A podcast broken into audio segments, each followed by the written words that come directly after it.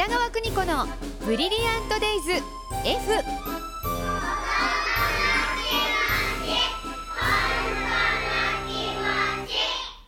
保育心理士で保育カウンセラー現在学校法人三高学園札幌子ども専門学校の教員を務める高橋弘樹先生とともに子育ての考え方やコミュニケーションそして子育てのヒントをお伝えしています。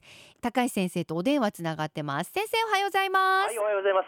えーラジオネームひよりのパパさんです。はい、在宅ワーク中に楽しく聞かせていただいております。ありがとうございます。爪髪の話を聞いてふと思い立つことがあったので相談します。はい、今7歳の娘がいます。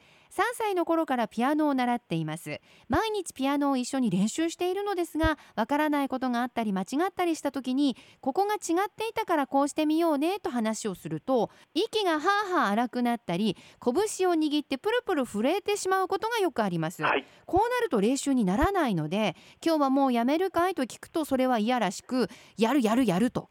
で今度は何話してもやるしか言わなくなります。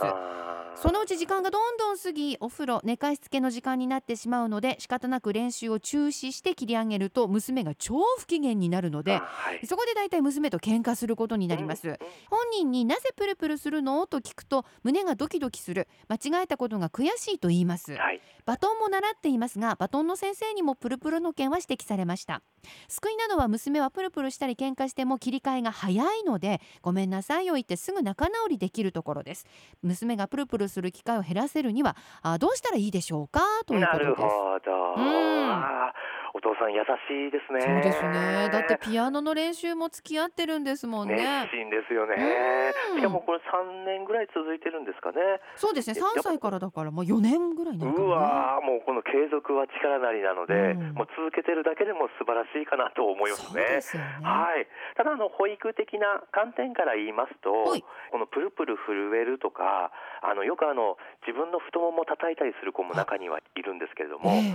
どういう状況かというと困ってるんですね。うんはい、なんで困ってるかというと言われていることはわかるんだけれども、うんどうしていいのかがわからないと。うんはい、それがあの表現として表に出てくるという流れが今まではありましたあね。だったら、まあ、はいちょっと安心するかなと思うんですけど、はいその困ってるんだってことを表現してるからまだ救いじゃないですかいやそうなんですよそこで、えー、と私たち保育士として手助けができるというか、うんあ自分の関わりをちょっと見つめ直すっていうきっかけにもなるんですね。うんうんはい、ですのであのお父さんお話しされているかと思うんですけど、うんお父さんこれ間違ってはいないんですよね。対応としては、はい、うん間違ってはいないんですけど、人間関係でちょっと一番避けていく必要があるっていうのがですね、ええ正論を言わないっていうことなんですよ。はあ人は言いがちですねいやー、言いがちですね。しかも私もあの当時思い出しちゃって、ちょっと事例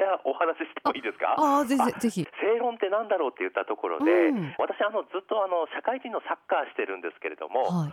当時あの若い時ですね、ええ。お付き合いしていた女性がいまして、ええ。どうして日曜日なのに、うん。サッカー行くんだって言うんですよ。どうですか北川さんこれ？これも若いカップルにありがちなありがちですね。揉め事。もう女子の、うんうん。どうして行くんだと、うんうん。せっかく休みなのになんでサッカー行くんだと。うんうん。で私はあのキャプテン当時してたので、ええ。あのみんな日曜日だけど来てよ、試合来てよって言ってる側なんだよねと。うん。はい、だからみんな集まれって言ってる人が行かなかったらおかしいよね、うん。あそうだそうだと。でその彼女さんに、うん。あじゃあ一緒に行こうと、うん。はい、声かけたんですね、うん。そしてサッカー一緒に行ったら、うん。車から降りてこないんですよで私何してんのかなと思ってふってみたら車の中で寝てるんですね。はい。私理想としてはベンチ横まで来てえ一緒に 仲間たちと一緒に「何やってんだ下手くそ」とか「シュート入れろ」とかってこうはいはい。応援してくれるもんだと思ってたんですけど、ははい。い車の中で寝てるもんだから、うん。はい、私正論言いました、はい